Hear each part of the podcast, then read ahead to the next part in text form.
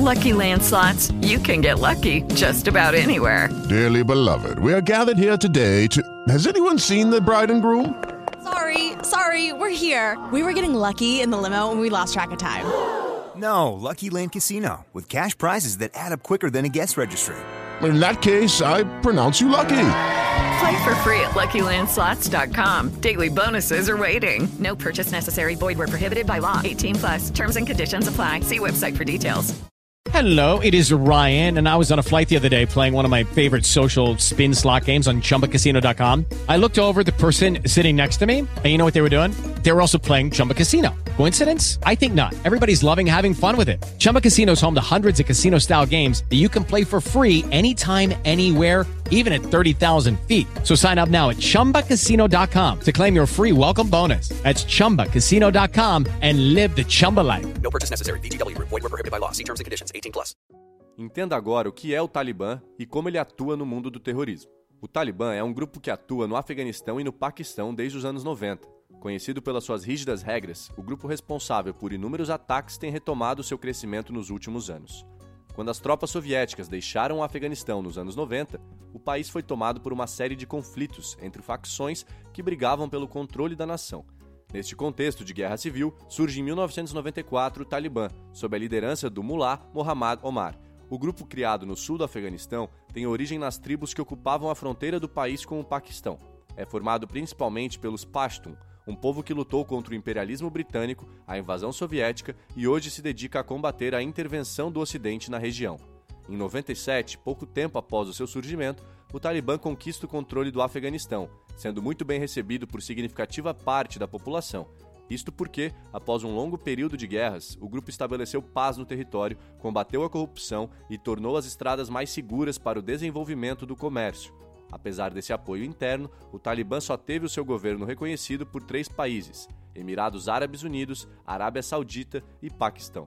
Após os ataques em 11 de setembro de 2001, o Afeganistão foi invadido pelas tropas estadunidenses. As alegações de que o Talibã protegia Osama Bin Laden, o responsável pelo ataque, motivaram uma coalizão liderada pelos Estados Unidos a destituir o Talibã do poder mas isso não impediu o grupo de continuar exercendo influência, na época controlando quase 90% do Afeganistão.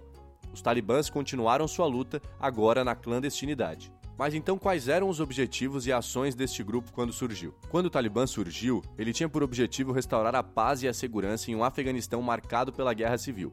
Mas não era só isso. O grupo também pretendia impor a sua versão da Sharia, a lei islâmica. Com o tempo, suas motivações os levaram a cometer ações bastante rígidas e questionáveis, como execuções públicas, proibição de toda a influência ocidental, proibição do cinema, da música e da televisão, obrigatoriedade do uso da burca pelas mulheres e proibição de escolas para as meninas. Atualmente, as ações do Talibã são pautadas na recuperação do território e em retirar os Estados Unidos e a OTAN do país, que estão por lá desde a ocupação em 2001.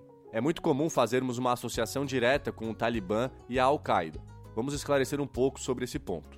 O Afeganistão possui dois conhecidos grupos terroristas atuando em seu território, que é o Talibã e a Al-Qaeda.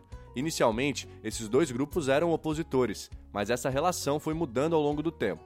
Após um encontro entre Osama Bin Laden e o Mullah Mohamed Omar, em 1996, os dois grupos estabeleceram uma aliança, principalmente para unir forças no controle do Afeganistão. Mas apesar de serem aliados, existem enormes diferenças entre o Talibã e a Al-Qaeda. A principal delas é que o Talibã é uma organização provincial que age apenas na sua região e não realiza ataques em países do Ocidente, ao contrário da Al-Qaeda. Outra diferença é que o Talibã é composto por membros das tribos afegã, enquanto a Al-Qaeda é composta por árabes. Sabemos que o Talibã é responsável por diversos ataques, mas sem dúvidas, o mais conhecido deles aconteceu em outubro de 2012, quando a estudante Malala Yousafzai foi baleada ao sair da escola, na cidade de Mingora, Paquistão. Na época, com 15 anos, Malala já se destacava no país por sua luta pela educação de meninas e adolescentes.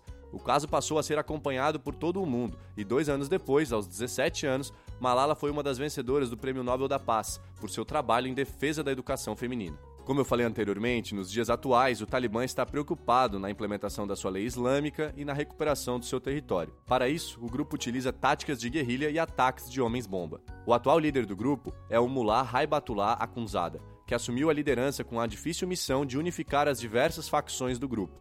As táticas utilizadas para combater a organização terrorista são diferentes nos dois países. No Paquistão, o governo tenta dialogar com o grupo, mas não tem tido sucesso.